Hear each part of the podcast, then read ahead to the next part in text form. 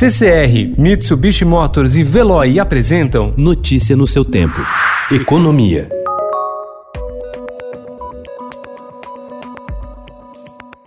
O Congresso Nacional quer elevar o valor da compensação paga a trabalhadores com carteira assinada que tiverem jornada e salário reduzidos ou contratos suspensos como efeito da pandemia do coronavírus. Em entrevista ao Estadão, o relator da proposta, o deputado Orlando Silva, do PCdoB, disse que está investigando a possibilidade de elevar o teto do benefício a três salários mínimos, R$ 3.135. Hoje, de acordo com a medida provisória editada pelo governo, o limite é o mesmo do seguro desemprego, R$ 1.813,03. O INSS já identificou mais de 177 mil brasileiros de baixa renda com algum tipo de deficiência que podem receber a antecipação de 600 reais do BPC, o benefício de prestação continuada.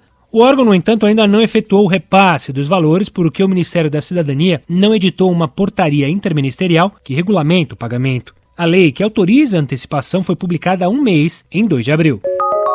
O presidente da Caixa, Pedro Guimarães, afirmou ontem que a situação de atendimento aos clientes em agências da Caixa está muito melhor agora. Segundo ele, não há mais necessidade de as pessoas chegarem de madrugada às agências para o recebimento do auxílio emergencial, porque todos que chegarem até duas horas da tarde serão atendidos. São mais de 5 mil pessoas contratadas, terceirizadas, mais de 3 mil funcionários que voltaram desde segunda-feira para ajudar em especial nas agências de maior densidade. Não esperamos mais para o resto dessa semana um volume tão grande de pagamentos. Só vai fechar a agência depois de atender a última pessoa, o último brasileiro dentro da agência. Essas são mensagens importantes. A Câmara blindou ontem mais categorias de servidores públicos do congelamento dos salários previsto no projeto de auxílio do governo federal a estados e municípios. Descontentes com a divisão do socorro de 60 bilhões de reais, os deputados também fizeram mudanças na fórmula da repartição do dinheiro.